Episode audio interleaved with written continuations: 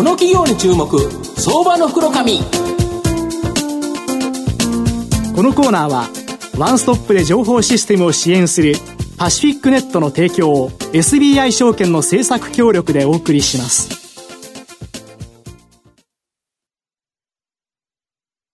ここからは相場の福の神、SBI 証券客員マーケットアナリスト、藤本信之さんと一緒にお送りしてまいります。藤本さん、こんにちは。毎度、相場の福の神こと、藤本でございます。実は今年9月にですね、はい、東京ガールズコレクション行ったんですけど、えー、そうなんですか？あのその時にですね、はい、実は裏方のサービスをしてた企業こちらをですね今日お招きしてるんですけど楽しみですはい今日は、えー、証券コード3967東証マザーズ上場エルテス代表取締役社長の菅原隆弘さんにお越しいただいてます。菅原さん、よろしくお願いします。よろしくお願いします。よろしくお願いします。エルテスは東証マザーズに上場してまして、えー、現在株価2045円、売買単位100株単位なので、まあ、20万円強で買えるという形になります。東京都千代田区霞が関、まあ、霞が関ビルなんでもう本近くなんですけど、この SNS 上のですね、ビッグデータを分析しまして、まあ、独自の炎上する炎上データベース、これを活用したですね、検知システムによって、まあ、ソーシャルリスクをですね、いち早く検知して、独自データや豊富な実績から講ずべき対策、これを提示し、解決にですね、導くことがメインビジネスの企業という形になります。ソーシャルメディアやモバイルデバイス等の発達等もありですね、企業や著名人のネット炎上件数、年々増加していると。企業側のソーシャルリスクは非常に高まっており、その対策をですね、提供する専業では唯一のですね、上場企業の、まあ、まさにオンリーワン企業という形になります。人工知能による従業員の内部不正検知も行っています。で、あの、菅原社長はですね、あの、フォーブスのジャパン、フォーブスジャパンの社長力ランキング2017、こちらにも選出されているという形になりまして、まあ、今後ですね、SNS、これがさらに拡大していけば、本当に大きな成長が期待できる企業だなと思うんですが、あの、菅原社長、御社のメインビジネスは、企業のソーシャルリスクを回避させることだと思うんですけど、まあ、簡単にですね、その概要を教えていただきたいんですが。わかりました。はい、まずはソーシャルリスクなんですけれども、はい、まあ一番その分かりやすい例が、まあネットの炎上というものになります。まあプラスして、まあネット、インターネット経由でですね、情報漏洩して、それが結果として炎上すると。まあそういった、えー、リスクをソーシャルリスクと我々呼んでいるんですけれども、まあ、それを24時間360日体制で、うん、えー、AI と専門スタッフが、えー、監視していると人だけじゃないということですよね。もう本当に人工知能が活用されてということですよね。はい。でさらに言うとですね、まあ、そういったあのリスクを見つけた際には、うん、あクライアントの企業様に緊急通知を送りまして、えー、コンサルタントがですね、沈静化まで支援するというようなサービス体制になっております。要は見つけたようだけじゃなくて、見つけた後で、こうしたらいいですよと、こうしたら進化できるんじゃないでしょうかというコンサルティング提案もできるということですか？そうですね。そういったあの解決までをですね、ワンストップで、うん、えー、提供するのが当社の強みになっております。そうですよね。要は見つけただけだったら、その会社、あ、見つかったと思っただけで、そこから先どうしていいか分かんないけど、御社に任せるっていう形ですると、そのどうやって抑えるか、これ難しいんですよね。やっぱり素人ではなかなか難しいという感じですか？そうですね、さまざまな、うん、まあ、事象もありますし、うん、あの、発生するメディアもですね、うんうん、多岐にわたっておりますので、うん、まあ、どっからそういったネットの炎上の火種が出てくるかっていうのは、なかなか専門業者じゃないとわからないところがあるのと、我々、あの、大手企業を中心に300社以上にサービス提供してますので、まあ、業界のトレンドであったりですとか、今どういったネタがですね、炎上しやすいかとか、そういったものも含めて、トレンドをアドバイスできるというのが強みになってます。なるほど、それは強いですよね。あと、今までですね、まあ、御社のサービスっていうのが、このネット上のソーシャルリスク、これを回避させることだったにかかわらず、まあ、僕は先ほど申し上げたようにですね、東京ガールズコレクション、まあ、9月2日にあったんですけど、これ、御社の子会社がオープンデータ分析を警備配置に活用するイベント、イベント安全対策サービスですかね、これを提供されていたそうなんですけど、これってどういうことなんですか、リアルの場ですか？そうですね。これ、リアルの警備をよりセキュアにしようということなんですけれども、はい、まあ、従来型の警備といいますと、うん、まあ、ただ単にこう、おじさんが立ってるみたいな。警備のおじさんがこことここと適当に人が通りそうなところに立ってると。はい、そこにあの、インテリジェンスがないので、当社の場合はネットのですね、うん、えー、まあ、そういったデータを活用して、はいまあ、例えばあのアイドルのイベント握手会とかですと、うん、なんかたまに刺し殺しますみたいな予告があったりするんですけれども、そういった投稿があった場合には、金属探知機を置いたりですとか、はい、その情報によって、まあ、セキュリティレベルを上げると、まあ、こういったですね、えー、ただ単に立ってる以上の、えー、警備イノベーションを起こしていくっていうのが、この子会社の、えー、目標になります。なるほど、要はずっとあのかなり重い警備をするとコストもかかるでしょうから、それをうまくコントロールするということですか？そうですね、やはり従来型の警備はですね、うん、えーと、データに基づいてやってないので、うん。うん、実際あの、GPS データであったりですとか、はい、Wi-Fi とかビーコンのデータを使うとですね、どこにどういう人がどのくらい通ったのかっていうのが分かります。それによって、ここは、あの、そこまで、えー、警備員を置かなくてもいいとかですね、うん、データに基づいた、えー、警備コンサルができるので、うん、まあ、そこが従来型のですね、えー、警備との違いになります。実際にこれ、御社の場合、子会社を作って、もうこの警備を請け負ってるという形になるんですよね。そうですね、はい。なるほど、すごいですよね。で、このサービス、今後のですね、2020年東京オリンピック・パラリンピックにですね、開催に向けて、まあ、テロ犯罪の、はい、まあ、予兆、検知もですね、可能になるっていうことなんですかね。そうですね。我々は2020年のオリンピックに向けて、うん、えーテロの抑止、うん、そういったことを目標にですね、うん、えー、最近子会社を作りましたので、うん、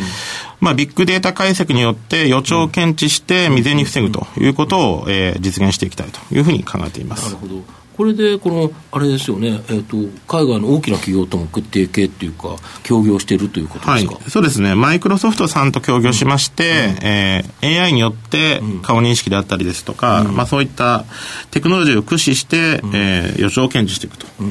いうサービスになっております。この予兆検知ができるようになると、やはり今後今、物消費というよりは、こと消費ということで、いろんなイベントが、まあ、あちらこちらで開催され、当然東京オリンピックに向けて、まあ、プレイイベントであったり、まあ、その後もですね、様々なことがあると、やっぱこのリアルの警備とか、こういう予兆検知、テロ検知なんていうのは、ものすごく大きく、マーケットが大きくなりますよね。そうですね。やはり日本の今のですね、体制ですと、何か起こってから始めるっていうパターンが多いんですけれども、それでは一回起こってしまうとですね、えー、日本ってなんでこんなに、来日する方が多いかというと、やはりテロがないから、あそうですよね。いろんな方が来日してくださるんですけれども、一発でもそういったですね、テロが起こってしまうと、まあ、なかなかそういった状態にならないので、うん、まあ、未然に防いでいくということに注力して、うん、えー、予兆検知能力を高めていきたいと思ってます、これが本当にビッグデータ、AI, AI な人工知能なり、もう今ある最先端のテクノロジーを活用できるのがエルテスということですか？そうですね。当社の考えとしましては、うん、ビッグデータとですね、リスク検定非常に相性がいいと思ってまして、今までのあの、リスク検知はですね、どちらかというと統計的な手法なんですね。なので、例えばあの米のですね、品質測るときに、なんかブスとか刺して、どんくらい混ざってるかみたいな感じで、あれは統計なんですよ。ビッグデータの全量データをこう舐めていくので、まあ、それによってですね、えまあ一人でも、えテロリストを入れないとか、まあそういったところを目標に、えビッグデータを使って、まあ全量データを解析していくというのが、当社の目指すところですので、非常にこうリスクとビッグデータというのは相性がいいというふうに考えていますでこれを今までこの SNS とかで磨いてきた技術を活用して、えーと、御社でできるようになっていくってことですよね。そうですね。はい。なるほど。あと、まあ、4つ目の質問なんですけど、御社の今後の成長を引っ張るもの、こちらを教えていただきたいんですが。そうですね、あの、引き続き既存のですね、ソーシャルリスクサービスというのは伸びていくんですけれども、うんうん、まあ、ビッグデータを使ったですね、うん、えー、まあ、内部不正検知ですね、うん、まあ、社内の PC ログをリアルタイムで、うん、えー解析しまして、情報を抜き取ろうとする人を見つけたりですとか、まあ、そういったあのビッグデータを使った、あのリスクに関わるものっていうのはすべてやっていきたいというふうに思っています。とすると、こういうような検知のマーケットって、ものすごく広がっていくから、まあ、やはり、あの広がっていくんですよね。そうですね。やはり、あとは、日本の場合、あの、ヘルプラインという内部告発者用のですね、え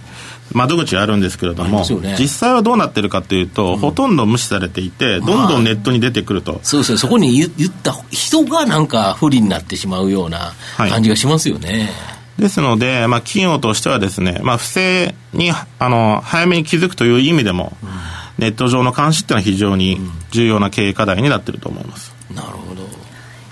東野さんいかがですか？えーまあ、そうですねあの実際そのネットのあの炎上を沈下するというそういうあのことに失敗するケースってやっぱあるんでしょう、まあ、どこをもって失敗というのかちょっとよくわからないんですけれどもあのそういった時になんかペナルティみたいな感じのってやっぱあるんでしょうか？そうですね、あの、大体よくあるのが、あの、現場のせいにしちゃって、現場からですね、あの、社内マニュアルがネットに流出して、やっぱり指示してたじゃねえかってことで二次炎上すると、こういうのが典型的なあのネット炎上の沈静化の失敗というところですね。なるほど、まあ、そういうのがあれから、まあ、やっぱり御社のような専業のところに、まずはやっぱり相談しておいて、そういうのをできる限り防いでいくっていうのが重要ということですよね。そうですね。あと、プラスして言うと、うん、あの、今までは、弁護士の先生に違法性があるかどうかだけの相談してたんですけれども、はいはい現実に言うとレピュテーションリスクがあるかないかで判断しないと炎上してしまって、えー、取り返しのつかないことになってしまうと。まあそうですよね、違法ではなくても、どう考えても人としてとか、あのそう会社としてそういうようなことしちゃいけないよねっていうことがあるということですよね。で、弁護士の先生は、それは違法じゃないよと、まあ違法ではないからねという、そこって難しいところですけど、やっぱりそういうのって、ある程度常識っていうか、そういうものが関わってくるということですよね。そうですね。なるほど。まあ、最後まとめさせていただきますと、あのエルテスはネット上のです、ね、炎上対策や内部不正対策など、デジタルリスクにです、ね、いち早く着目して、まあ、解決法を提供して急成長した企業ですけど、えネット上のみならずですね、リアルの警備などのビジネスも提供を始めていると。ネット上のビッグデータを人工知能の活用により解析して、えー、企業のさまざまなリスクの解決策をと提供できる企業となっています。今後、企業のさまざまなリスクは増大することが想定されるため、まあ、今後ですね、大きな成長が期待できる、まあ、ニッチトップ企業だと思います。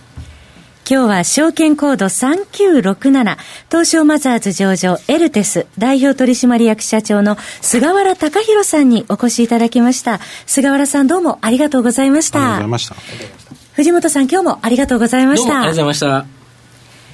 IT の効果的な活用は企業の生命線。証券コード3021東証2部上場パシフィックネットは IT 機器の導入、運用、セキュリティ、そして処分に至るまでワンストップで企業の情報システムを支援する IT 資産活用のオンリーワン企業です。